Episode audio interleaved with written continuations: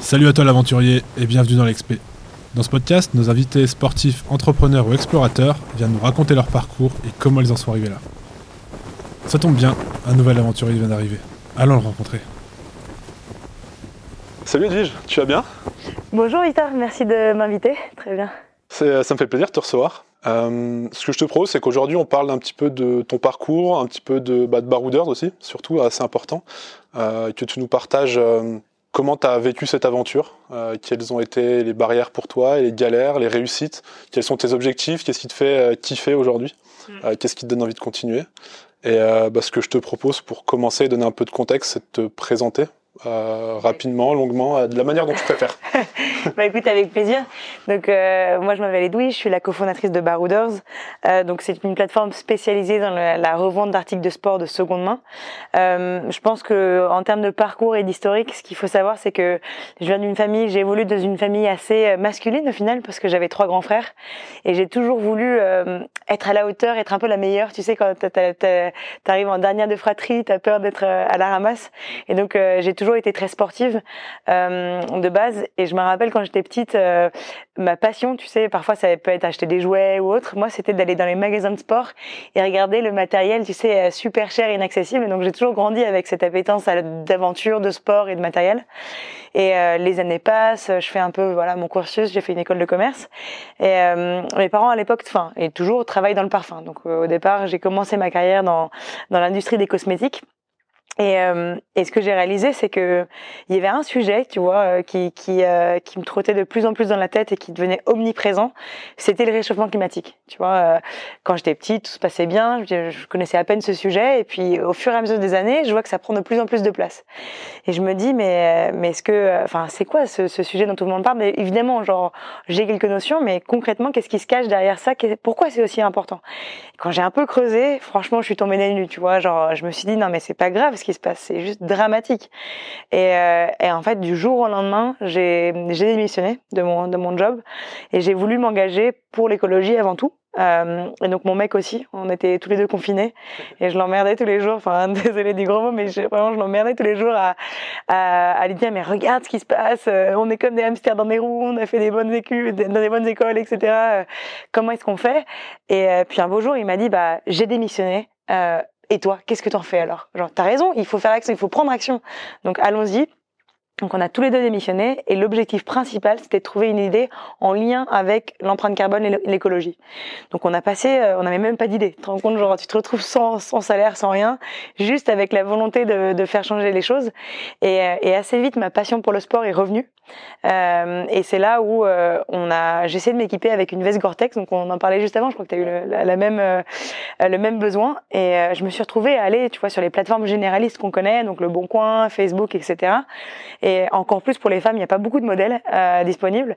Mais autant te dire que il y avait rien, quoi. Mais genre l'expérience était vraiment déplaisante. Et ce que j'ai trouvé incroyable, c'est que on était quand même en 2020 ou 2021. Euh, il y avait Vestiaire Collectif pour le luxe, Back Market pour l'électronique, Vinted pour la mode. Et je me dis, mais, mais elle est où la plateforme pour les passionnés de sport, quoi? Enfin, il y a tellement à faire. C'est des, c'est des équipements qui, qui coûtent cher, la durée de vie est longue, l'empreinte carbone est quand même assez élevée de ces équipements. Puis en plus, c'est paradoxal, tu vois, on passe notre vie en plein air à regarder les glaciers qui fondent chaque année. Et pourtant, euh, on n'en fait rien, tu vois. Et donc là, quand j'ai eu euh, cette réalisation, c'était clair comme de l'eau de roche. Je me suis dit, c'est ça que je veux faire et on va faire un truc gros, quoi. On veut avoir de l'impact. Excellent. Et du coup, comment ça, comment t'as, T'as eu cette idée Vous avez attaqué comment? Ça s'est passé comment le, début euh... Euh, alors en fait, euh, très simplement, bah, quand tu quand tu as ce genre d'idée, la première réflexion c'est de se dire pourquoi ça n'existe pas déjà, c'est quoi les red flags, tu vois? Donc je me suis dit bon, effectivement, première chose auquel tu penses, c'est les skis, c'est volumineux. Ok, les vélos aussi, tout ce qui est matériel, tu te dis ok. Deuxième contrainte, c'est c'est quoi la qualité? Tu sais. Euh, et au final, en creusant, euh, on a trouvé des transporteurs qui permettent de faire la, la, justement le transport d'objets volumineux. On a même trouvé des marketplaces qui font ça pour les objets de décoration, donc qui ship des canapés. Donc je me suis dit, bah si eux ils font de la seconde main pour des canapés, normalement, je vais pouvoir la faire pour des vélos, quoi. Et en plus, dans les sites e-commerce, ils, ils des vélos, tu vois, ça, ça, ça se fait. Euh, et donc, euh, première barrière, c'était ça. La deuxième barrière, c'était la qualité. Et c'est là où on s'est dit, mais qu'est-ce qu'on peut faire pour apporter de la qualité? Et c'est là où on a commencé vraiment à se plonger dans tout l'univers des marketplaces seconde main, qu'est-ce qui fait la valeur ajoutée? Donc il y a deux choses. Soit tu as un modèle un peu comme back market, c'est-à-dire tu as des réparateurs qui inspectent eux-mêmes les produits et qui les remettent sur la plateforme. Donc on a, on a commencé à travailler avec ces gens-là. La deuxième, c'est juste de particulier à particulier. Tu peux laisser sur Barouders les gens vendre une paire de skis d'un particulier à particulier, mais qu'est-ce qui arrive? C'est quoi la chose qui rassure? C'est un, la notation des vendeurs et deux, euh, un système de paiement hein, où on inclut des garanties. C'est-à-dire que si tu as le moindre problème, on te rembourse. Et ça, c'est quelque chose qui n'existait pas avant. Moi, je me rappelle très bien, j'ai acheté une aile de kitesurf sur le Bon Coin. Elle était trouée euh, en arrivant. Bah, je pense que j'avais que mes yeux pour pleurer. Et, euh, et donc, c'est là où on a commencé à se lancer. Et, euh, et voilà, à peu près, je pense que c'est les barrières. Et après, bah, c'était les étapes normales pour créer une marketplace. Quoi. Il faut créer de l'offre et de la demande, comme tu le disais.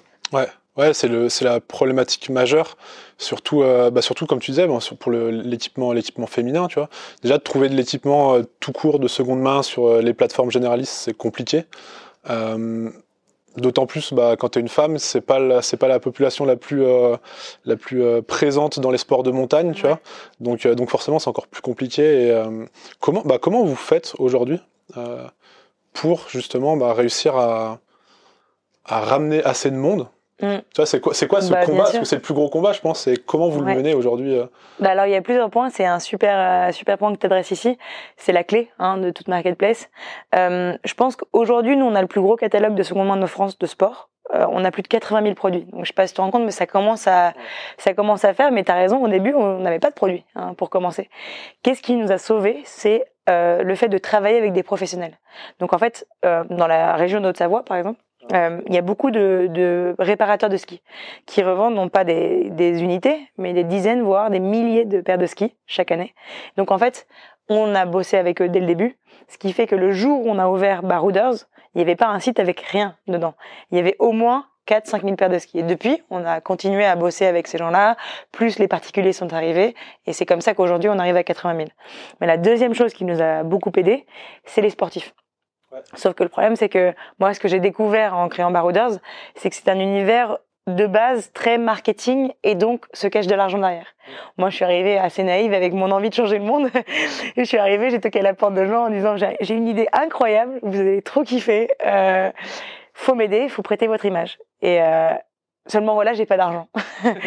et, et figure-toi que en fait, ce qui m'a vraiment marqué, c'est que il y a énormément de sportifs qui m'ont aidé de manière complètement gratuite euh, parce qu'ils voulaient prêter leur image pour voir un changement émerger dans le monde du sport. Parce qu'ils sont ils sont conscients en fait que si eux-mêmes n'aident pas, euh, leur pratique du sport peut être mise en péril. Tu vois, euh, s'il y a plus de neige, ça va être compliqué pour tous les sports de montagne. Euh, et donc euh, et puis même au-delà au-delà de ça, c'est quand même du bon sens de vouloir aider. et donc dès le début, on a eu des gens comme euh, Guirec Soudé, c'est un navigateur, on a eu Yann Bertrand, un photographe, on a eu euh, aussi Benjamin Ferré ou même des, des, skieurs qui nous ont aidés très tôt à, à prendre la parole, à expliquer qu'ils mettaient leur matériel en vente et le partager sur les réseaux. Et ça, ça a eu quand même un bon effet boomerang. Ouais, ouais c'est aussi une des, une des clés de, de de ce, de, de ce mouvement, c'est de ce, les, les, les, sportifs de les sportifs, les sportifs de haut niveau, les sportifs outdoor, c'était les premiers touchés, les premiers impactés. C'est les les premières personnes publiques entre guillemets qu'on a vu euh, prendre la parole sur ce genre de sujet, sur le réchauffement climatique. Ouais, j'avais beaucoup échangé avec Léo Taillefer, euh, qui bah était super soucieux de ça, tu vois, qui me disait mais qu'est-ce qu'on fait, pourquoi? Donc lui, il m'a il m'a expliqué un petit peu toutes les assauts dans lesquels il s'engageait. Donc principalement, c'était donner du matériel. Euh, il y a Riders for Refugees euh, qui redonne du matériel à d'autres personnes, mais ça s'inscrivait moins dans le, le juste l'optique de seconde main, quoi. Ouais. Mais je pense que ouais, je trouve ça super intéressant parce que ça me ramène, ça me rappelle à, mon histoire personnelle par rapport à ça, tu vois. Moi, ma claque par rapport au réchauffement climatique, c'est que je l'ai, comme je disais tout à l'heure, je suis né à Chamonix et euh, bah forcément, tu vois, bientôt 30 ans. En 30 ans, il s'est passé ah des choses. La mer de glace en 30 ans. Euh, bah, c'est clair. Je te, je te, je, te, je, te, parle pas des chiffres, hein, tu les connais, je pense. Et du coup, tu vois, ça a été mon déclic et je me dis aujourd'hui, tu sais, il y a presque ce truc égoïste de dire, euh, bah moi j'adore skier, j'adore aller en montagne et c'est le truc le plus important pour moi. Mm. Euh, bah il faut que je le protège. Bah bien sûr, et surtout quand tu dis, euh, enfin aujourd'hui le monde ne tourne pas rond. C'est pas parce que c'est légal, c'est pas parce que euh, non mais c'est vrai. Aujourd'hui c'est les États qui sont en tort. D'ailleurs ils, ils, se prennent même des procès sur euh, non non respect des engagements climatiques.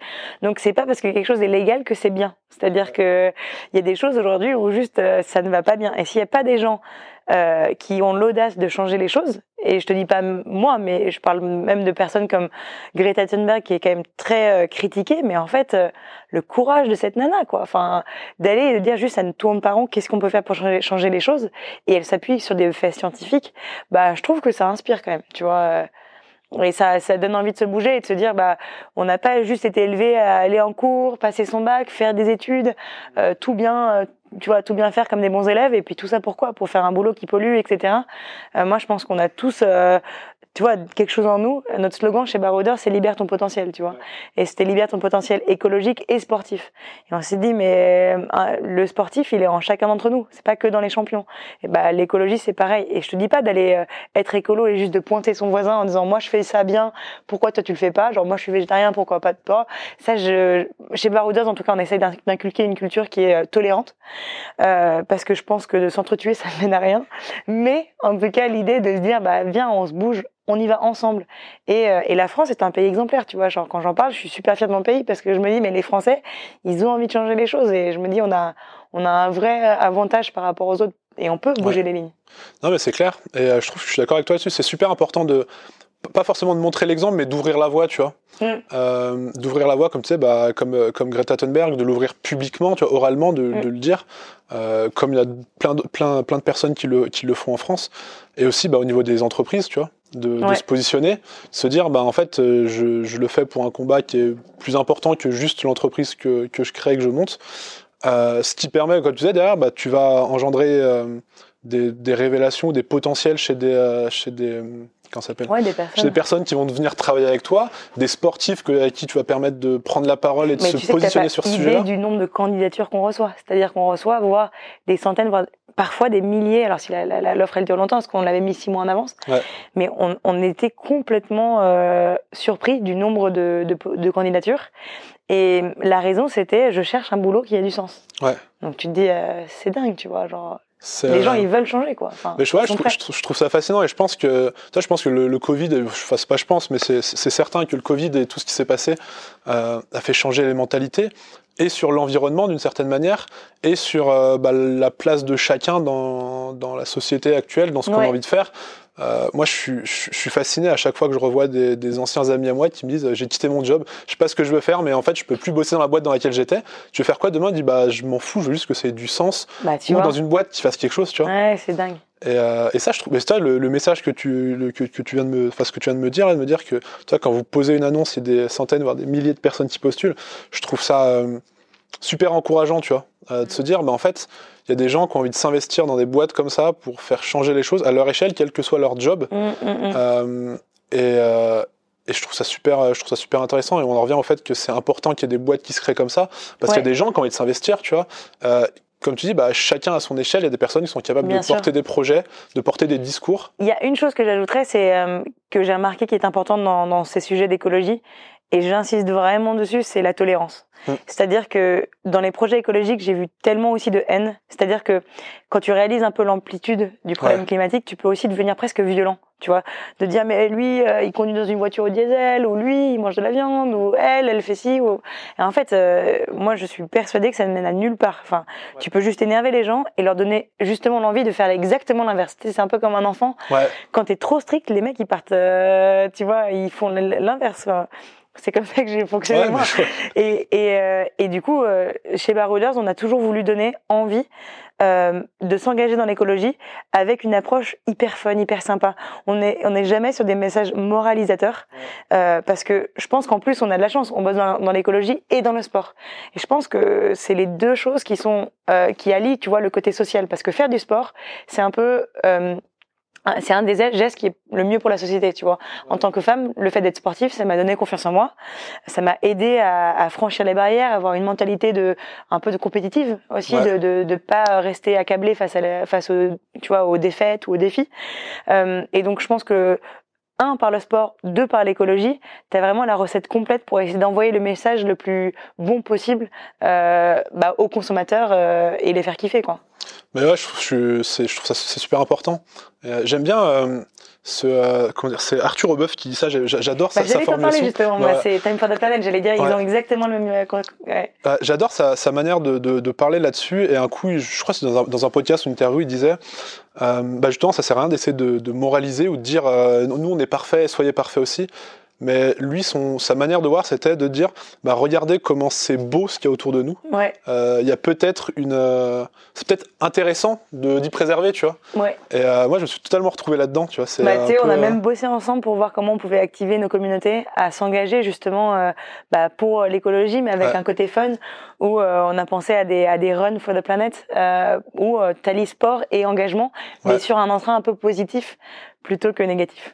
Ouais, mais c'est clair, c'est super important. Bah écoute, j'espère que ça va se faire. Ouais, ouais, je, vous, je vous le souhaite. En tout cas, ce serait génial. Et euh, bah, quand tu vois l'engouement que, que, que, génère Time for the Planet, tu te dis qu'il y a quand même quelque chose euh, quelque chose à faire, quelque chose à continuer, tu vois, que le combat est, euh, est pas, est pas perdu d'avance. Et surtout que tu peux t'amuser en cours de route, tu vois. Si tu enjoy pas the journey, tu sais, on dit toujours uh, you must enjoy the journey quand, ouais. quand tu es entrepreneur ou quand tu es sportif ou autre. Et bah le faire avec le sourire, le faire avec du fun. Chez Barouders, on dit mais regarde, tu peux faire une expé sportive équipée du meilleur matos, c'est à moins 80% du prix et en plus tu fais un geste pour l'écologie. Bah c'est tout de suite un angle différent que pourquoi tu le fais pas et pourquoi tu achètes du neuf. Ouais.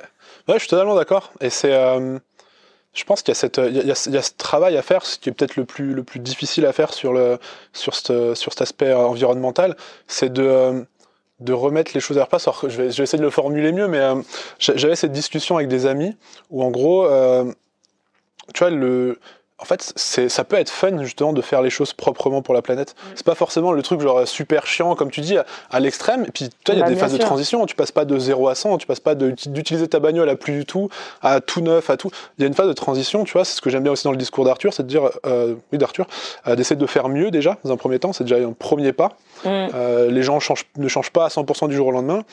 Et euh, et il y a surtout en fait euh, de se dire que ouais, ça peut être cool, il y a des choses qui sont très cool. Tu peux euh, partir en vacances en faisant attention à la planète et que ce soit super cool.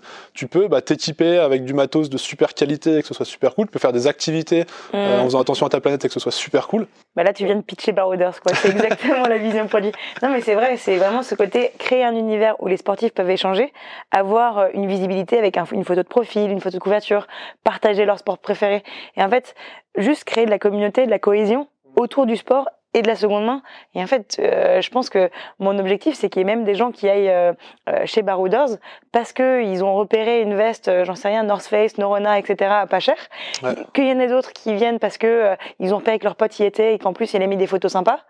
Et en fait, euh, inconsciemment, ils font un geste positif, mais la douleur n'y est même pas, ou le sentiment d'effort n'y est même pas en fait. En anglais, c'est ce qu'on appelle smart incentivization, et c'est- notre motto un peu, euh, voilà, chez Barouders. Et euh, bah du coup, euh, en parlant de Barouders, vous en êtes où actuellement aujourd'hui euh, Ouais. dans ce dans ce dans ce cheminement, dans cette aventure en fait Bah, ça a été une année plus qu'intense. Donc, on s'est créé en septembre 2021. Donc, là, on est en janvier 2023. Donc, ça fait un an et quatre mois qu'on existe. En un an et quatre mois, il s'est passé énormément de choses. On est passé de deux personnes avec mon cofondateur à aujourd'hui, on est plus de 15. On est presque une vingtaine. On a fait deux levées de fonds entre les temps, euh, entre une euh, au tout début en janvier 2022, une cet été en juillet, euh, et on a construit un catalogue le plus large de France. Donc comment ça s'est fait? Justement tout un travail avec les professionnels, avec les particuliers, les inciter à, à justement euh, venir sur le site, mettre en vente leur article et avoir de la réassurance pour notre site en voyant tout, que beaucoup de produits sont inspectés, certifiés, garantis, qu'il y a en tout cas l'option s'ils le souhaitent. Et euh, maintenant, on arrive dans, la, dans le deuxième chapitre de Barouders, qui est vraiment euh, focalisé sur les particuliers. Euh, et pour ça, on a développé deux choses. La première, c'est un service qui s'appelle le dépôt-vente. Donc, euh, au fur et à mesure de cette année, on a parlé avec beaucoup de clients. On a réalisé que chez beaucoup de sportifs, il y a, y a une chose qui revient, c'est j'ai pas le temps de vendre. J'ai un job, j'ai des enfants, euh, j'ai une vie hyper active, j'ai pas le temps. Et donc, on a développé un service qui s'appelle le dépôt-vente, où en fait, euh, ils ont juste à tout mettre dans un carton. Ils vont sur le site, ils cliquent sur je fais mon dépôt-vente. Ils remplissent un questionnaire, je vends combien de produits, à combien, euh, quelle est mon adresse email. Donc vraiment, en moins de deux minutes, c'est fait. Ils mettent tout dans un carton, ils nous l'envoient, et à partir de là, on s'occupe de tout. Donc c'est-à-dire réception, ouverture du carton, création des fiches produits, euh, mise en ligne, vente et expédition à l'acheteur, avec un carton barouders qui est bien emballé, avec un mot, etc. Donc ça, c'est quand même assez révolutionnaire. Euh, et la deuxième chose sur laquelle euh, on a travaillé, qui va sortir d'ici euh, quelques semaines à peine, j'ai trop hâte, c'est l'application mobile, évidemment, avec cette vision produit qui dépasse vraiment ce qui peut exister aujourd'hui et quelque chose d'assez fort. Ok. Euh, c'est toutes ces ambitions qui nécessitent des levées de fonds justement parce que je sais que dans les personnes qui m'écoutent, tu vois, il n'y a pas forcément, il y a pas forcément euh, uniquement cette, cette sphère entrepreneur, tu vois. c'est quelque chose qui est peut-être un peu étranger aux personnes qui m'écoutent. C'est quoi l'importance d'une levée de fonds pour une boîte comme comme Barouders par exemple? Ouais, bah, très simplement. donc moi, mes parents par exemple étaient, entrepreneurs. Ils avaient Parfum Nicolai, c'est une marque de, de parfums. ils ont créé une boutique, ils vendaient des parfums, puis après ça s'est bien passé, ils en ont ouvert une deuxième, puis troisième, etc. Pourquoi est-ce que c'est possible de fonctionner sans lever de fonds dans ce cas-là? C'est que tu touches une belle marge sur ton produit, puis surtout tes coûts fixes sont pas super chers. Tu payes un loyer, les quelques personnes qui bossent dans la boutique et euh, tes parfums, ta matière première. Euh, mais avec la marge, normalement, si tu fais un peu de vente, ça va. Le problème de, de Barouders, c'est quoi? C'est que, comme tu le dis, pour que ça soit bien, pour que ça soit profitable, il faut qu'on fasse un volume énorme. Aujourd'hui, si tu vas sur des plateformes de mode, on parlait de Vinted Vestiaire Collective, bah, c'est des plateformes, ils ont des millions de produits de luxe, mais des millions de produits. Euh, aujourd'hui, chez Barodas, pour atteindre justement ce point zéro, ce seuil de rentabilité, euh, aujourd'hui, on l'atteint tout juste. Tu te rends compte, ça fait un an qu'on existe. Donc en fait, on n'aurait pas pu faire comme mes parents avec une boutique, euh, ouvrir un, pas à pas. Donc c'est pour ça qu'en fait, des investisseurs nous font confiance en disant je vois qu'il y a un, un, vrai besoin sur le marché, je vois que ça peut être rentable à horizon de 2-3 ans, et je vois aussi que vous avez besoin d'argent maintenant. Donc en échange de quelque part de la société, je vous prête de l'argent. C'est pour permettre justement de, de... de passer ce, cette marche 1, qui est la marche de développement de l'entreprise, tu vois, création du site web. Aujourd'hui, on a 80 000 produits, mais au tout début, on n'avait rien, donc on n'était pas rentable. Ok. Et euh, du coup, euh, quel serait un peu l'objectif que tu te fixes avec Barouder ah, il est assez gros. il est. Mais après, euh, voilà, j'ai toujours été. Euh, c'est dans ma mentalité, j'aime bien la compétition et le dépassement de soi, mais c'est d'être le leader mondial du sport seconde main. Ouais. Euh, je pense qu'il y a une place énorme à saisir et, et on s'y attelle voilà, pas à pas, avec beaucoup d'humilité parce que je pense qu'il faut être humble. Si tu arrives avec euh, des gros sabots, de l'agressivité, euh, tu n'y arriveras pas. Euh, il faut tester, se, se planter, se redresser. Et au fur et à mesure où tu fais ça, euh, au petit à petit, le chemin se dresse. C'est-à-dire que tu sais ce qui marche et ce qui marche pas. Donc au fur et à mesure, tu peux être assez, assez certain de créer euh, euh, quelque chose de pérenne. Et ensuite s'ajoute à si tu as une bonne vision, on va dire macroéconomique des choses, c'est-à-dire bah, la seconde main, la hausse des prix des matières premières, l'inflation, le pouvoir d'achat. Tu vois que ces voyants sont un peu ouverts pour euh, bah, ce business que tu portes. En général, ça, se passe bien. Et euh, tout à l'heure, on parlait justement de pas de l'exemplarité, mais de, de, des Français qui étaient, qui étaient vachement impliqués dans, dans cette cause et dans cette, dans cette mission. Euh, toi, justement, bah, enfin, vous, avec Barouder, qui avez l'ambition d'aller chercher aussi ailleurs que la France, euh, c'en est où à l'étranger, à peu près, de ce Alors là, pour l'instant, on vend 15% de notre chiffre d'affaires quand même à l'étranger, mais c'est essentiellement la Suisse, l'Italie. On sent que c'est des pays frontaliers qui ont été plus ou moins euh, touchés par Barouders, donc bouche à oreille ou autre. Euh, donc aujourd'hui, on n'est pas, par exemple, j'en sais rien, au Royaume-Uni ou aux États-Unis, c'est évident. Euh, par contre, comme on est un système assez digital, on n'a pas beaucoup de coûts fixes. Euh, c'est relativement facile si ta tech est bien faite, ta technologie, je parle du, du code de l'application mobile. Si c'est bien fait, euh, normalement, tu peux assez facilement aller, aller à l'étranger. Et les, le, le, enfin, le public, enfin pas le public, mais la, la, la clientèle à l'étranger est, est, réceptive. Euh, est réceptive et, et les concurrents à l'étranger, ça donne quoi? Est-ce que les, est-ce que les, enfin, est-ce que les entrepreneurs dans les pays étrangers se disent aussi euh, Enfin, sûrement.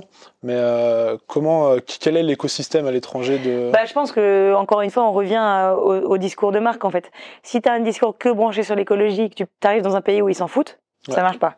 Euh, si tu as un discours où tu mets en valeur justement la qualité des du matériel, euh, l'expertise de Barouders et en plus l'aspect communautaire hyper bien fait, normalement, euh, tu en engranges plus d'un, surtout chez les jeunes.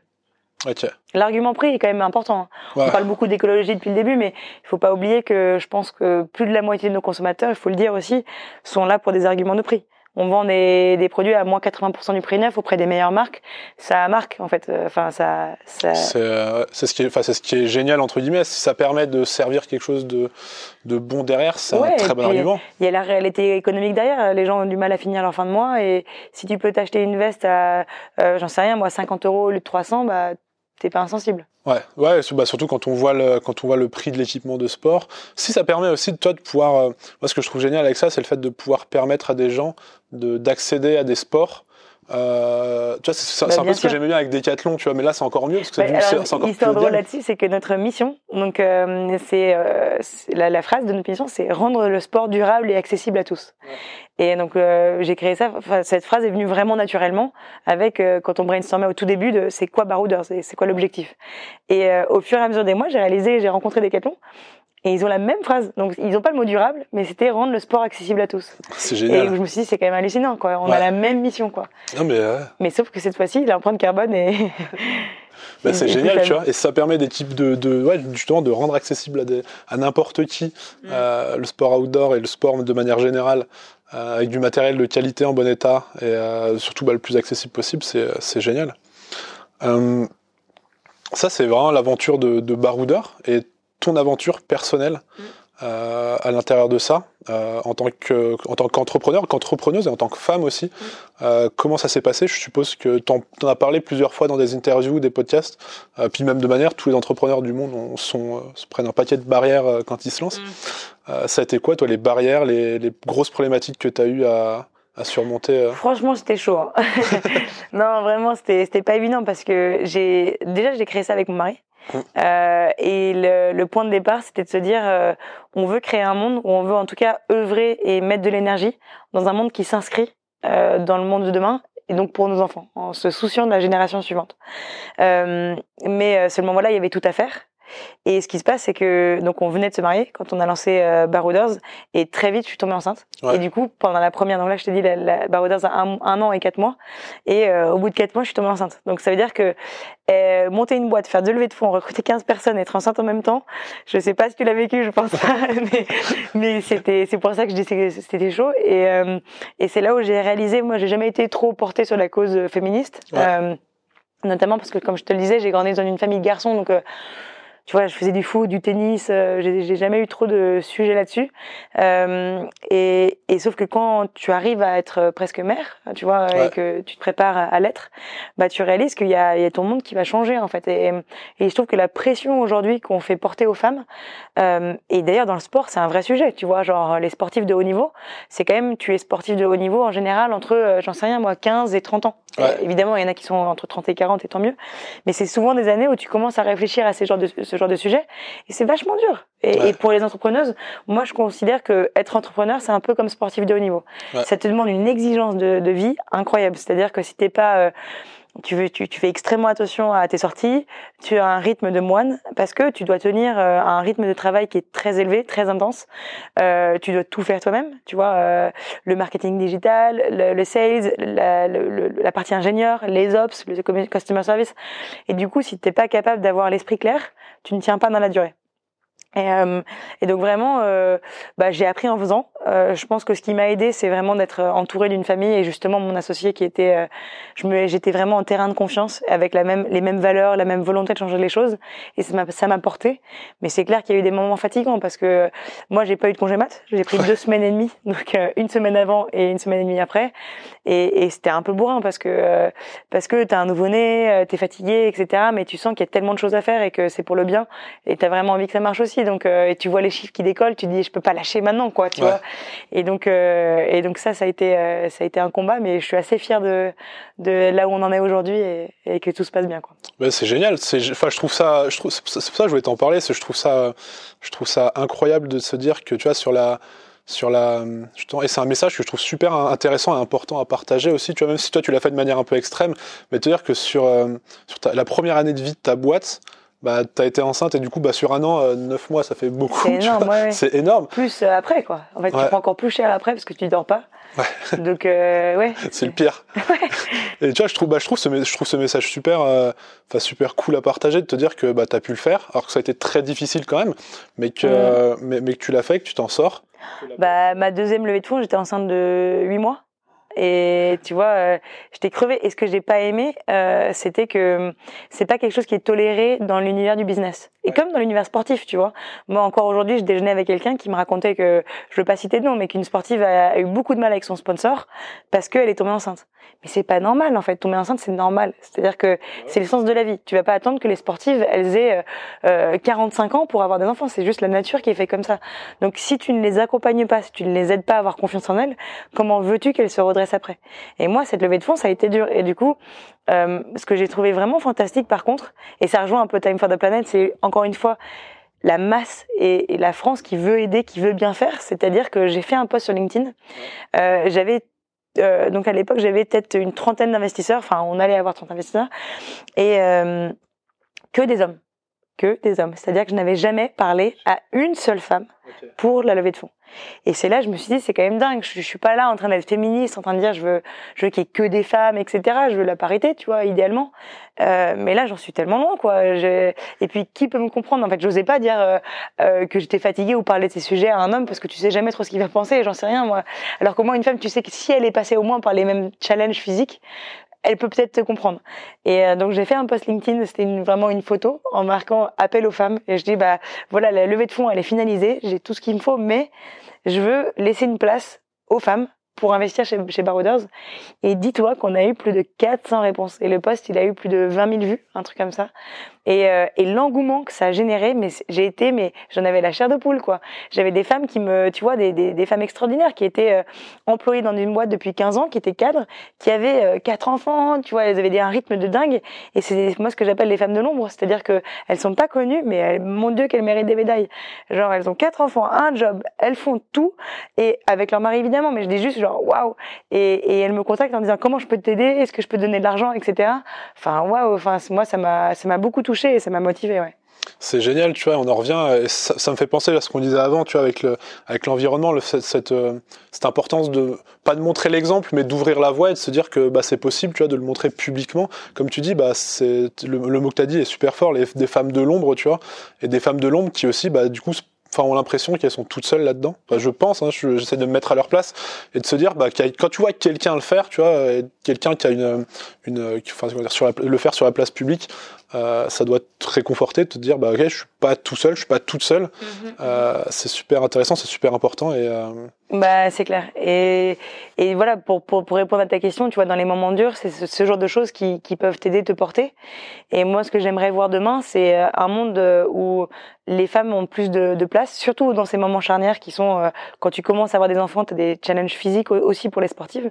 Et justement, tu vois, si Barouders grandit, une des priorités que j'aimerais faire, c'est de sponsoriser le, le sport féminin. Euh, parce qu'aujourd'hui, il y a un énorme sujet. les femmes, elles sont moins sponsorisées, il y a moins d'argent. et, et, pourtant, l'audimat peut être là. Euh, on voit dans le foot euh, féminin que ça explose les records. Et donc, ça, ça, prouve bien que si on fait bien les choses, il y a de la place. Et, euh, et deuxième chose que j'ajouterais, alors ça, c'est un peu clivant, évidemment, c'est généralité. Il y a plein d'hommes, et la preuve, t'en, en es la preuve existante, qui s'engagent. Mais je pense que les femmes ont, aussi, ce que j'ai pu remarquer dans, dans, mon, dans, mon, dans mon parcours pro, c'est qu'elles veulent s'engager, elles, ont, elles mettent l'ego de côté, ou en tout cas peut-être un peu plus facilement de côté. Et, et je pense qu'aujourd'hui, on n'a pas assez de femmes dirigeantes qui arrivent à prendre des décisions sur le long terme. Et même chez les hommes, c'est souvent les meilleurs businessmen, c'est ceux qui arrivent à penser au long terme, la vision, l'impact, et pas se soucier de euh, c'est quoi l'audimat à l'instant T, est-ce que ça va me rapporter de l'argent aujourd'hui, mais qui arrivent à se dire ok, je, je le sens bien et j'ai envie d'avoir euh, un impact. Ah, mais c'est super. Il y a plus euh, d'hommes et de femmes qui font ça, quoi. Mais, mais clairement, je pense qu'il y a, y a, tu sais, il y a, enfin, moi, j'avais en, tout cas ce, ce, cliché en tête, tu vois, de, de la femme d'affaires, justement, qui a dit, euh, je vais monter ma boîte, réussir mon business, et, euh, et en fait, dire, euh, je vais sacrifier ma vie sentimentale, ma vie de mère, mm. pour ça, tu vois, ce cliché, c'est le cliché hollywoodien qu'on voit dans tous les films, tu vois. Mm. Et du coup, le fait mais, de... mais je, pour te dire, moi, j'ai commencé ma, ma, ma carrière tout au début en stage en banque d'affaires, et malheureusement, ça, ça faisait fuir les hommes des femmes qui étaient genre partenaires en banque d'affaires parce que euh, bah ils avaient froid dans le dos quoi à cause de stéréotypes. Et moi je disais mais c'est quand même euh, c'est dur parce qu'elles sont pas toutes comme ça. Alors après elles, se débrouillent évidemment mais mais ouais je pense qu'il y a du travail à faire là-dedans. Il y a du travail puis c'est comme je dis bah c'est bien qu'il c'est super important qu'il y ait des personnes qui couvrent la voie là-dessus. Mm. Euh, il y a un deuxième truc qui est super intéressant dans ce que tu dis, c'est que du coup, tu t'es associé avec ton mari, mm. c'est ça? Oui, carrément. Euh, comment ça se passe? Parce que c'est un truc qui est pas qui est pas commun pour le coup. Ouais. Et euh, comment ça se passe? Comment bah, déjà, j'avais un bon exemple. Mes parents ont créé une boîte ensemble. Donc, ma mère était parfumeur, mon père était l'homme d'affaires. ce qui est très important, c'est d'être complémentaire. mon mec, il est ingénieur, donc il s'occupe de tout le produit, la tech, les ops, tout ce que je ne sais pas faire Et moi, je m'occupe plutôt de l'image de marque, de la communauté, du nombre de produits sur le site, etc. Commercial et marketing. Donc ça, c'est un, vrai euh, best practice, je pense, si on veut se lancer en, couple. Et la deuxième, moi, je pense que c'est une force, c'est-à-dire que dans tous les moments durs, je ne suis pas sûre que si j'avais été enceinte avec un associé qui ne l'était pas, ça se serait bien passé. Ce que je veux dire, c'est que euh, d'évoluer dans une sphère très bienveillante, où tu peux tout dire à ton associé et aussi te confonder, parce que si t'es pas d'accord, t'inquiète pas qu'il n'y a pas d'échappatoire. Voilà, tu rentres chez toi, c'est pas comme si tu peux bitcher sur ton associé, ça marche pas. Euh, et du coup, je pense que c'est très sain parce que tu balayes tous les sujets, il n'y a pas de non-dit, dans une sphère de confiance. Donc les gens disent ouais, est-ce que c'est challenging? Au final, depuis la nuit des temps, tu vois des gens ouvrir un magasin ensemble, un magasin de ski. Euh, il y en a beaucoup d'ailleurs dans la région euh, qui font ça. Et, euh, et, je pense que c'est un, c'est plus les carrières des années 80 qu'on connaît qui ont enlevé ce, cette habitude. Mais au final, c'est assez naturel et, et évidemment, il faut avoir une base de couple solide et avoir envie de se battre vers le même, même objectif. Si tu partages la même vision, au lieu de te regarder dans les yeux et te comparer, bah tu regardes, euh, bah tu regardes ce, ce que tu, enfin ce que tu veux construire et ça se passe assez naturellement. Non mais c'est euh, super intéressant et, euh, et tu dire du coup pour toi ça a vraiment eu un impact? ça a vraiment, Je donnerais un tips si quelqu'un veut le faire, c'est c'est de, de laisser des temps de vacances où tu n'en parles pas. Ouais. Parce que si t'as pas d'air, si t'en parles tout le temps, tout le temps, tout le temps, ça devient, ça devient agaçant et ça te bouffe en fait ton espace de couple. Donc nous, ce qu'on fait, c'est que maintenant, les, les temps de vacances de repos qu'on a eu, euh, il y a eu peut-être deux semaines en un an. Mais voilà, les temps de vacances qu'on a eu, ils étaient vraiment de qualité où euh, tu n'en parles pas, tu parles de, ta famille, de tes amis, etc. Et c'est important de garder cette vie sociale pour euh, te changer les idées parce que euh, c'est c'est ça ce qui va te faire durer dans la, enfin ce qui va te faire tenir dans la durée. Et je pense que c'est toujours comparable à des sports de haut niveau. J'imagine que un trailer, s'il se bute trop, à aller dans des grandes grandes performances trop vite, son corps va peut-être s'user trop vite. Tu vois. Ouais. C'est non, c'est intéressant aussi parce que justement il y a souvent ce ce, ce, ce, truc de l'entrepreneur qui arrive pas à décrocher, qui déjà, bah, comme tu disais, tu bosses énormément, tu fais des journées, tu fais des journées sans fin, tu rentres le soir chez toi, c'est difficile de, de, déconnecter, donc bah forcément t'en parles. Euh, bah, si ton conjoint ou ta conjointe n'est pas dans l'aventure, bah c'est, euh, tu l'en pas, c'est assez compliqué, tu décroches jamais, ou sans tu continues à travailler le soir aussi chez toi, tu vois. Euh, et du coup, bah le, c'est un vrai challenge. Si tu vis avec la personne, te dire, bah okay, le soir on sort du, on sort des bureaux, euh, faut qu'on arrête d'en parler, faut qu'on fasse autre chose. Ça. Je t'avoue que la semaine c'est un peu dur. Parfois, comme mon boss euh, ça arrive. Euh, mais c'est là où je pense que les vacances, t'as pas d'excuses. Tu vois, tu te dis et puis en fait, tu repars tellement plus fort. Tu te reposes cinq jours, bam, après t'as as, l'esprit clair, reposé. Donc c'est t'as raison, c'est comme un sportif quoi. Tu c'est pour mieux repartir et tenir dans la durée en fait. Ouais. Et euh, bah, justement en parlant de sportif, pour toi ça a été quoi ou ta ou tes grandes victoires justement là-dedans? C'est les moments où tu t'es dit vraiment. Euh, mm on a passé un cap, j'ai passé, ou même personnellement, j'ai passé un cap, j'ai réussi à faire un truc, j'en suis super fier. Mm, mm. Euh, quoi bah, Je pense que de, de créer Barouders, alors après, le niveau sportif, moi j'ai toujours été euh, ultra sportif depuis que j'étais genre j'étais le capitaine de l'équipe de foot des garçons jusqu'à l'âge de 12 ans, tellement j'étais intense. Euh, et, et j'ai découvert assez tard l'alpinisme, et j'ai commencé à en faire, et le dépassement de soi est juste magique.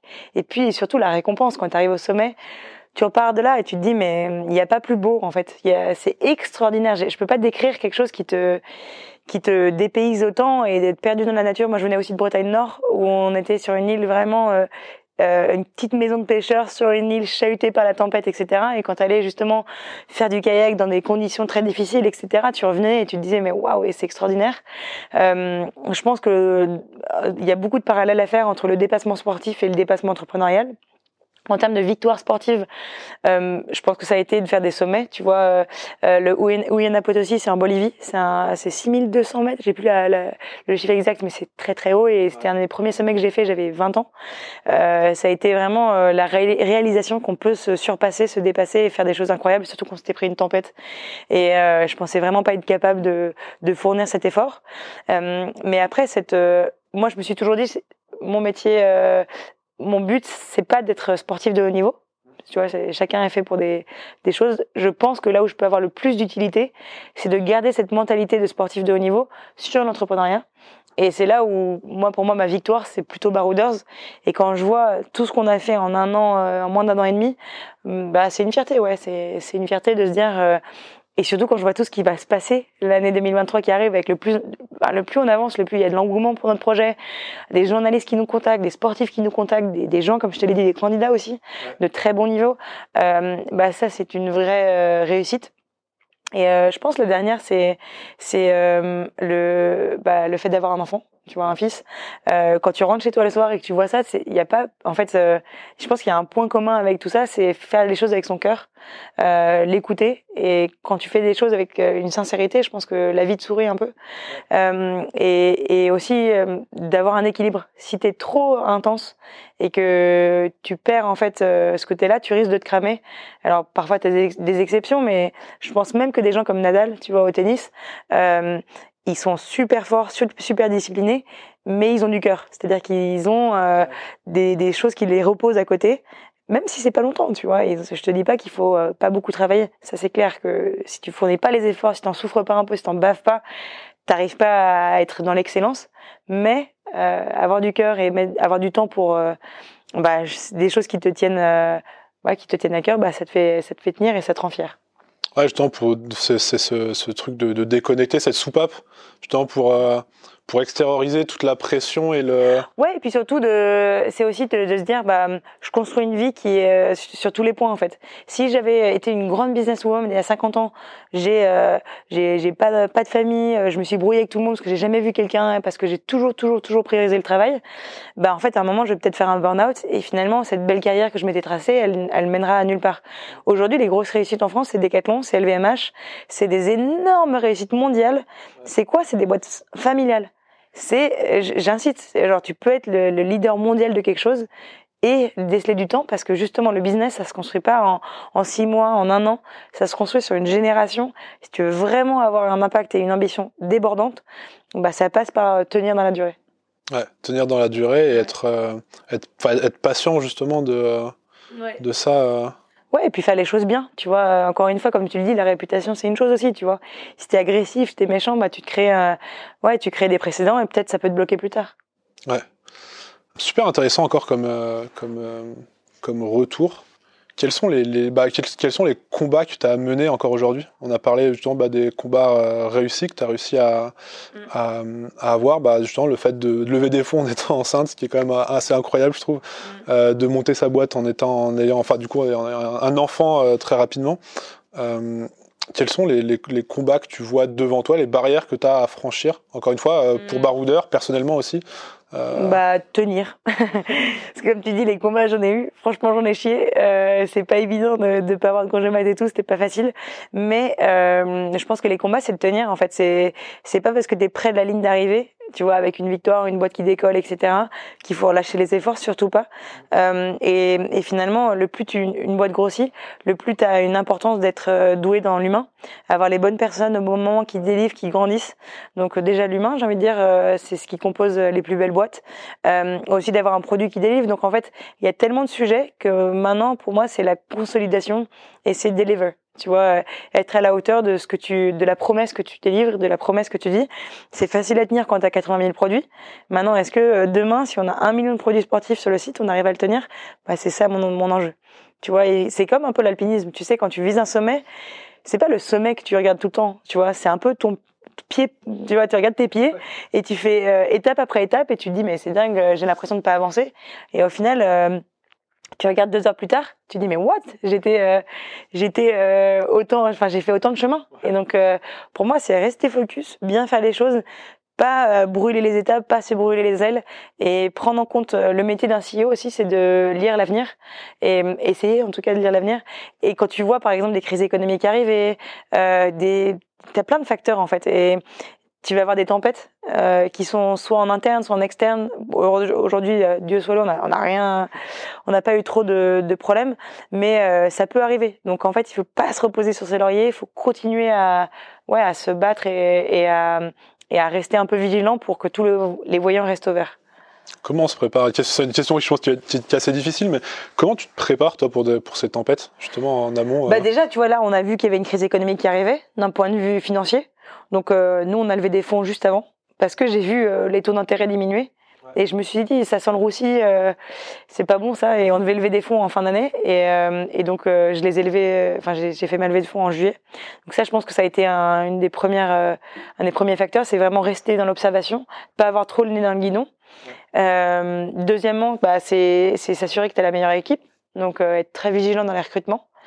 Euh, et après, c'est faire des erreurs, quoi. Genre, euh, si je te disais qu'on n'avait pas fait des erreurs, je pense que le nombre de choses qu'on a, je sais pas, testé, euh, on s'est planté. Par exemple, je sais pas, au tout début, on avait lancé le vélo. Bon bah au départ on a réalisé qu'on s'était mal pris, que les fiches produits étaient mal faites, etc. Bon bah aujourd'hui on a travaillé à fond là-dessus. On a plus de 300 vélos sur le site, je sais plus combien, mais de, de, très haute qualité. Euh, bah ça a été se planter, observer les erreurs, se relever. Aujourd'hui on décolle, tu vois. Mais il euh, n'y a pas de recette miracle pour. Euh, il faut s'il y a un truc qu'il faut, c'est de tu mets ton ego de côté. Euh, il faut pas voir l'échec comme quelque chose de négatif. Il faut se dire ok c'est une courbe d'apprentissage. Et donc, euh, ouais, il faut rouler sa bosse, quoi. Tu as des exemples d'échecs comme ça, justement euh, Je trouve ça super intéressant à bah, partager. Ouais, c'est, bah, je pense que c'est ça. Après, euh, euh, moi, je pense que l'humain, tu vois, ça nous est déjà arrivé de pas confirmer en période d'essai une personne. C'était vachement dur, tu vois, parce que on s'entendait hyper bien. Euh, mais on voyait que juste euh, le profil était juste mal identifié ou que la boîte avait évolué tellement vite que ce pourquoi la personne avait été embauchée, bah il y avait le besoin, il avait déjà évolué, tu vois. Bah ça c'est très dur. Et, et je pense qu'aujourd'hui, ce qu'on essaie de faire, du coup, c'est maintenant non plus de faire une fiche de poste sur nos besoins à l'instant T, c'est d'essayer de faire une fiche de poste sur quel va être le job dans un an et demi. Comme ça, on essaye déjà de d'anticiper en fait. Quand tu es dans une boîte qui fait beaucoup de croissance, tu es obligé d'anticiper, sinon tu vas avoir de la casse. Et, euh, et heureusement, c'est une période d'essai. Au final, on reste en très bon terme, mais ça, c'était dur. Ouais. Pour moi, je, je l'ai vécu euh, comme un comme un échec, ouais. Ouais, c'est pas. J'imagine que c'est pas évident. Et comme tu dis, surtout dans une boîte qui, est, qui a une croissance qui est, qui est assez, qui est assez élevée, enfin, qui est même très élevée. Euh, justement. Surtout que l'humain, euh, Genre moi je trouve que c'est ce qui est le plus dur, tu vois, tu as envie de rester quand tu es attaché à quelqu'un que tu l'aimes, euh, tu vois d'un point de vue sentimental, mais que d'un point de vue pro juste euh, bah tu sais que ça va être euh, même pas épanouissant pour lui et pas épanouissant pour nous, bah c'est dur. Tu vois, il faut faire ce choix. Ça, c'est le boulot chiant d'un fondateur. C'est de, il n'y a pas que du rose, quoi. Il faut savoir lire euh, et être pragmatique et dire, bah, mon job, c'est qu'aujourd'hui, j'ai 15 personnes dans l'équipe. C'est, mon objectif, c'est qu'ils aient toujours un job dans un an parce que la boîte a bien grandi. Et donc, euh, il faut que je sois le plus euh, objectif possible, quoi. Je peux pas faire de, de, compromis parce que sinon je me retrouve si tu es faible en fait et que tu laisses tout passer, tu te retrouves avec une boîte qui coule financièrement. Ouais. Comment, euh, tu parlais, tu parlais de recrutement et tu parlais des équipes et de cette importance d'avoir une équipe dans laquelle ça se passe bien et dans laquelle mm. tu vois sur l'avenir. Comment, euh, comment tu arrives à gérer ça euh, au niveau du recrutement euh, pour essayer de garder cette, cette, bah, cette Avec hein l'expérience. En fait, le plus tu vois de CV passer, le plus tu fais d'entretiens, le plus tu vois des personnes dans l'équipe grandir, évoluer, le plus tu sais à peu près déjà quelle, quelle est ta culture qu'est-ce que qu'est-ce que tu veux faire? Euh, et, euh, et au final bah c'est je pense le temps. Et après le deuxième la deuxième chose qui est très importante c'est de pas délaisser tout ce qui est euh, alors là c'est vraiment très culture d'entreprise mais c'est pas délaisser tout ce qui est vie d'équipe.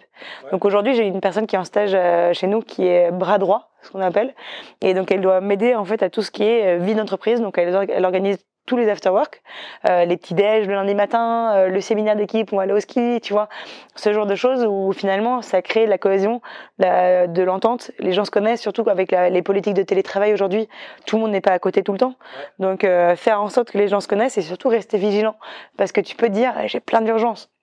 Mais au final, si, si tu prends pas le temps de, de, de prendre soin de ça, bah tu te, je pense que ça se voit pas au tout début, mais en fait, au fur et à mesure, tu accumules, euh, j'en sais rien moi, une usure de l'équipe, etc. Et je pense, euh, moi, ce que je veux, c'est quand j'arrive au bureau, que les gens ils aient la pêche et le smile, quoi. Ouais, c'est ça, le, pas le secret, mais une des, une des clés, c'est de dire de, de prendre le temps pour, euh, bah, pour, pour tes équipes, pour les équipes de manière générale. Mmh. et, Exactement. Ouais. Et donc le plus dur, je pense, pour quelqu'un qui a un peu tout, c'est le, comme ça revient souvent hein, dans notre échange, mais c'est le management du temps, tu vois. Ouais faire des choses avec le cœur et bien organiser son emploi du temps. Mais c'est, mon père avait écrit un livre qui disait le, la richesse, la vraie richesse, c'est pas l'argent, c'est le temps. C'est, tu peux faire, tu vois, le, plus grand des musiciens, Mozart ou le plus grand des peintres, euh, Van Gogh, j'en sais rien. C'est pas des gens qui ont gagné de l'argent, c'est des gens qui ont passé du temps à, à, leur passion ou autre et qui en ont fait quelque chose d'extraordinaire. Donc, si tu utilises bien ton temps, en général, c'est là où tu as compris ce qui était la vraie richesse. Ok, c'est super intéressant et, euh, et c'est cool de le voir, tu vois, justement, parce que tu n'avais pas d'expérience justement en management euh, avant de lancer ça. J'avais managé une petite équipe, tu Ouais, vois, j'étais si. directrice marketing chez Kleins. Ok, Euh, donc j'avais managé une petite dizaine de personnes, mais c'est très différent. Tu vois, tu as un boss au-dessus de toi, tu as une culture de boîte qui est déjà installée, on te dit à peu près quels sont les objectifs et tu es plutôt un, un soldat où tu dois exécuter. Mais ça m'a heureusement, ça m'avait déjà fait un petit, euh, une petite habitude, euh, etc. Et hum, surtout que je suis des genres assez cancre. J'aime bien foutre le bordel. et là, pour la première fois, je peux pas trop parce que je me dis je dois montrer l'exemple et être un peu plus sérieuse. Ça, c'est c'est pas c'est pas facile. Euh, mais c'est super intéressant. Et on peut dire, et tu restes, enfin très jeune, tu restes super jeune, t'as as 27 ans, 28 ans? Non, j'ai 29. Je viens d'a- 29 je ans, ouais, j'ai j'ai 29. loupé, loupé un. J'avais 27 quand j'ai commencé. Ouais. Ah ouais, tu t'es lancé à 27 ans, Ouais. donc ça reste super jeune, même si aujourd'hui il y a la culture de, de j'ai l'impression que les entrepreneurs sont de plus en plus jeunes. Mm.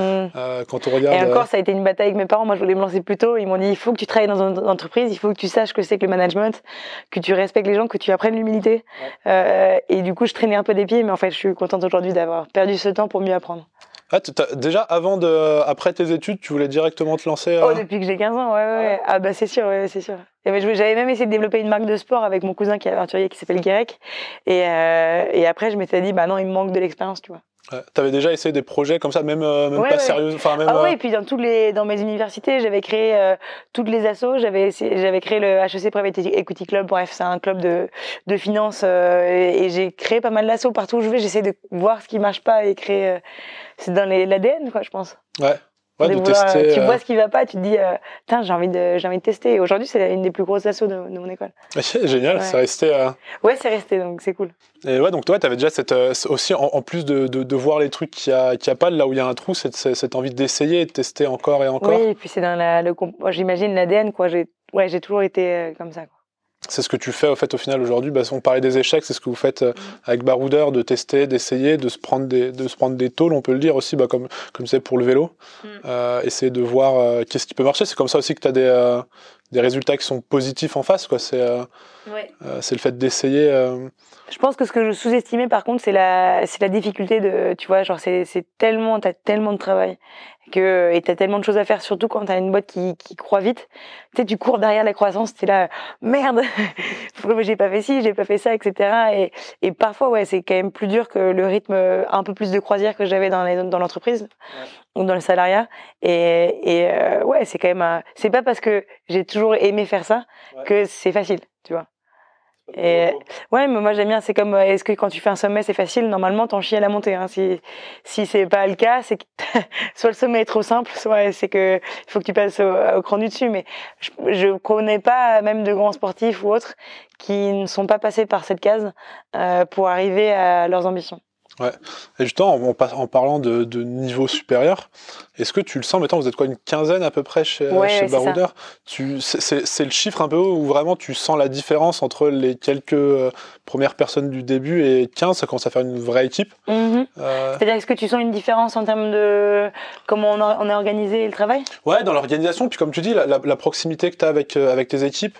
Euh, Ouais, ça reste une petite, équipe. Ouais. Je pense qu'il faut se soucier au moment où on est peut-être 30-40. Tu vois, la 15, c'est quand même le mot. C'est c'est le, le, je connais tout le monde personnellement et puis surtout, j'ai le temps de prendre des déj avec tout le monde. Euh, 30-40, tu connais quand même tout le monde par, par leur prénom. Ça reste familial, mais tu connais, t'as peut-être pas le temps de déjeuner avec tout le monde. Et puis quand t'es 200, 300, là, ça commence à vraiment devenir euh, important d'avoir des cultures qui sont réplicables, un peu comme une fourmilière bien organisée. Il faut que les personnes euh, puissent répliquer. Euh, et, euh, et je pense que voilà, pour l'instant, c'est plutôt simple. Je dirais même que ça m'aide. Euh, le fait de passer de 2, où tu faisais tout, à 15, là, je respire enfin. Ouais. C'est-à-dire qu'avant, mais je faisais, genre, on allait du post Instagram à faire la livraison du colis, tu vois, nous-mêmes. Là, aujourd'hui, j'ai quand même des gens qui mettent sur les, qui mettent sur les réseaux, qui mettent sur le service client, sur la tech. Donc, euh, ça commence à être un stade où je peux justement trouver un équilibre. Ok, excellent. Donc, euh, donc bah, du coup, on va arriver vers la, la fin de l'interview. Euh, ce que j'aime bien à la fin, c'est de parler de tr- trucs un petit peu plus ouverts et un peu plus euh, soit inspirants ou euh, pas édu- ou éducatifs ou de partager quelque chose, tu vois. Euh, ce que j'aime beaucoup dans les podcasts, c'est euh, j'étais dans, dans tous les podcasts d'entrepreneuriat, il y a toujours un moment à la fin où euh, tu parles d'un livre, d'une conférence ou d'une personne qui t'a Mhm. inspiré. Et moi, j'aime bien, bah, j'adore ce principe-là, tu vois, mais de l'ouvrir à bah, qu'est-ce que tu aurais envie de nous partager? Euh, c'est super large comme, comme question et c'est fait exprès. Euh, Est-ce que tu as envie de partager, je sais pas, un film, un livre, quel que soit le sujet, un truc qui t'a marqué, euh, une personne peut-être, une entreprise, une- Mhm, quoi que ce soit. C'est vraiment la question un peu ouverte de la fin. Bah, c'est marrant parce que j'ai j'ai pas une réponse à ça en fait. C'est une multitude de choses qui ont forgé euh, euh, qui je suis aujourd'hui et c'est une multitude d'inspirations. Ce qui est sûr, c'est que depuis que j'ai je suis toute petite, je lis des biographies de, de hommes et de femmes qui ont réussi. Donc c'était dans la cosmétique ou, ou dans tout secteur, mais s'intéresser à, à ce qui existe, la curiosité, c'est la clé de tout. Euh, J'en cite un, euh, un livre qui m'avait marqué quand j'étais assez jeune, c'était Faut-il faire confiance aux, aux entrepreneurs? Ça a été écrit par Xavier Fontanet, qui était le PDG d'Essilor. Essilor, c'est quoi? C'est toutes les montures de lunettes. On connaît pas bien, mais c'est un des fleurons de l'industrie française euh, qui est leader mondial aujourd'hui. Ils ont créé, c'est eux qui ont créé les verres, euh, à non-reflet, etc. Et je pense qu'il y a beaucoup de Français qui portent des lunettes. Euh, et il expliquait à quel point c'était important de. euh, je crois que quand il a repris l'entreprise, ils étaient numéro 30 mondial, je sais pas, mais en tout cas ils ont fini premier. Et il, raconte un peu l'odyssée de comment il a découvert comment fonctionnaient les Chinois, les, choses comme ça. Et, je pense que le message derrière, c'est de, on parlait tout à l'heure des Français, et je pense que les Français ont beaucoup de, ont tellement de choses à apporter. Euh, et moi, je suis assez fière de mon pays, tu vois. Et ce que je trouve dommage, c'est que parfois, je le vois, je trouve qu'il décline un peu. Euh, je trouve que parfois, j'ai l'impression qu'on passe trop de temps à se critiquer ou à... on a le sens critique qui est super développé en France. Hein. Et, et c'est dommage parce que ça nous, ça nous, ça nous bloque. Et hum, aujourd'hui, euh, beaucoup, beaucoup d'ingénieurs français travaillent à la Silicon Valley, chez Facebook, Instagram, etc. Moi, ce qui me tue, c'est pourquoi est-ce que les, on est les employés qui composent ces belles boîtes, mais on n'est pas les fondateurs. Et donc, euh, je pense que de toutes les lectures, je préfère dire la synthèse, c'est que euh, j'en tire que il faut pas que les Français se mettent de barrières. Il faut peut-être arrêter de se juger les uns les autres euh, au sein de la France. Et il faut peut-être se dire, bah, qu'est-ce que nous on peut faire pour inciter les autres à, à changer, comme tu parlais tout à l'heure d'écologie, et, et surtout de s'inspirer des belles boîtes mondiales et de d'avoir d'être à la hauteur de nos ambitions, tu vois. Là, euh, on se parle, on est à Annecy, on- y a, après t'as la région euh, euh, Rhône-Alpes, après t'as la France, après t'as l'Europe, après t'as le monde. Mais ce que je veux dire, c'est que toujours avoir ce côté, bah, qu'est-ce que je peux avoir comme impact, tu vois. Et finalement, quand tu lis les biographies, tu vois qu'il y a des gens qui ont des, des histoires extraordinaires. Donc, euh, ne pas se mettre de limites. euh, et, et des livres comme, euh, comme celui de Xavier Fontanet, c'est un parfait exemple. Ok, et bah écoute, euh, je, je, le connais pas, si je vais aller regarder juste après, et puis je le mettrai le. Et je le cite parce que justement, là, je pourrais te citer des livres que j'en ai beaucoup, je pourrais te dire des trucs beaucoup plus mainstream, mais, mais je pense que c'est assez intéressant parce que c'est des choses qui sont pas forcément connues et euh, qui, qui valent euh, la peine d'être euh, bah, d'être lues. Et, euh, et voilà. On entend ça qu'on entend, on en entend assez peu parler pour le coup. euh, c'est pas un livre que qu'on entend Ouais. Tous les jours en fait, que ce soit dans un podcast ou ailleurs. euh. Puis après, il y a, y, a, il y a le deuxième sujet qui, moi, me porte à cœur. Le premier, c'était évidemment bah, être à la hauteur de ses ambitions. Et, et le deuxième, c'est aussi bah, pour les femmes, tu vois, j'aimerais bien euh, plus tard euh, euh, bah, faire ce que je peux à mon niveau pour aider. Et je pense pas mal à des sportifs, tu vois. Il y a, y a une sportive que j'admire beaucoup qui s'appelle Clarisse Kremer, qui était sur la route du Rhum. Elle a fait le Vendée Globe. Et elle devait faire la route du Rhum en 2022. Et elle est tombée enceinte, tu vois. Et, et je pense que voir que ces personnes-là, elles, elles arrivent très bien à concilier euh, bah, justement ces, deux sujets, avoir des enfants et être quand même une sportive de haut niveau et inspirée, tu vois, elle est sponsorisée par la Banque Populaire, c'est quand même des gros gros sujets. Bah, euh, c'est le genre de profil, Clarisse Kramer, qui me qui me donne envie de, de me lever le matin, quoi. Ok, ça c'est génial, c'est une très bonne, très bon exemple aussi. Et du coup, bah merci pour ces deux références. Euh, merci à toi pour euh, pour ton temps, pour cet échange. C'était super cool, c'était super intéressant. J'ai Bah, merci à toi, euh, c'est trop cool. Merci. J'ai adoré ton énergie et le, le tout ce que tu nous as partagé euh, en toute transparence et c'est euh, génial. Je trouve que c'est super important et on, il faut partager son parcours. Comme tu dis, c'est une certaine. euh, J'écris pas des, des biographies pour d'autres personnes, mais le podcast c'est une manière pour moi de partager des parcours, de montrer que c'est possible, euh, qui que tu sois. Euh, et en l'occurrence, bah là, tu nous partages un parcours qui est super intéressant et qui j'espère va va parler au maximum de personnes. Euh, au maximum de femmes en Faut l'occurrence libérer son potentiel. faut libérer son potentiel. Non, mais c'est, euh, ça- tu sais, c'est un- je pense, que c'est c'est la phrase un peu de, de développement euh, personnel qu'on- qui peut être un peu cliché, mais qui est aussi super euh, réelle, tu vois, de se dire que comme tu dis, il faut pas avoir honte de son ambition. Euh, on est français, on a la chance d'avoir euh, d'avoir un potentiel qui est énorme et d'avoir un, un, pays qui mine de rien nous aide énormément là-dedans, nous mm. peut nous laisser énormément d'opportunités. On s'en rend pas compte. Euh, c'est facile de faire beaucoup de choses en France. C'est difficile d'en faire d'autres, mais c'est facile de se lancer, de faire plein de choses en France.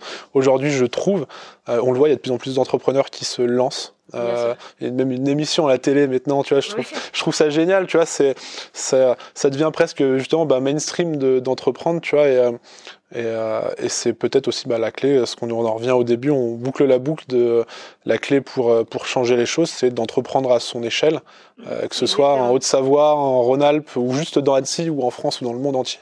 Et n'importe qui a un potentiel en soi, quoi. C'est, il n'y a pas besoin d'être euh, un sportif de haut niveau ou avoir un... Il n'y a pas de seuil, quoi. C'est ça. Ce que je trouve génial, je pense qu'on on, on terminera là-dessus, mais tu vois, si on parle de, de, qui veut être mon associé, j'adore cette émission parce mm. que, en fait, au-delà de, de parler d'entrepreneuriat, de parler de tout ça, on voit des profils qui sont pas des profils que tu vois partout au lever de fonds et compagnie, tu vois. Le cliché de, euh, bah justement, on, est tous les deux passés pour une école de commerce, le cliché de euh, l'étudiant d'école de commerce qui monte sa boîte, qui va la pitcher de manière carrée avec son beau PowerPoint, bah tu vois, euh, je sais pas si on prend les, les, dernières émissions, il y a des, des, des, des, agriculteurs qui viennent, qui viennent présenter leurs projets, et moi je trouve ça incroyable parce que tu vois, il y a ce, il y a vraiment ce côté où j'ai l'impression qu'aujourd'hui, il y a ce changement où, euh, tu sais, avant, tu avais un peu le, le cliché des, euh, soit des ingénieurs qui, euh, qui entreprennent et du coup qui ont un truc qui est très produit, très carré et un peu pas toujours très fun. Puis de l'autre côté, tu avais les étudiants d'école de commerce qui avaient un truc genre très fun, mais